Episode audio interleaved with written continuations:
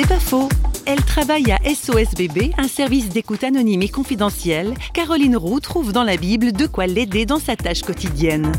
Il y a, des, mots qui me reviennent souvent quand je fais de l'écoute. C'est d'abord euh, écouter, ne jugez pas. Et euh, ce qui m'aide, c'est de savoir euh, qu'il n'y a pas de fatalité. C'est important de pouvoir éveiller les personnes qui sont un peu dans la désespérance, dans la, justement dans la fatalité, à voir les choses autrement. Il y a aussi consoler, consoler mon peuple. Et sur toutes les questions qui sont liées à l'avortement, c'est une phrase qui m'aide euh, beaucoup, qui me revient. Euh, souvent, les femmes ont vraiment besoin de consolation parce que elles ont été face à des problèmes, on peut dire cornéliens. Euh, elles ont pu se retrouver seules. Elles peuvent regretter après.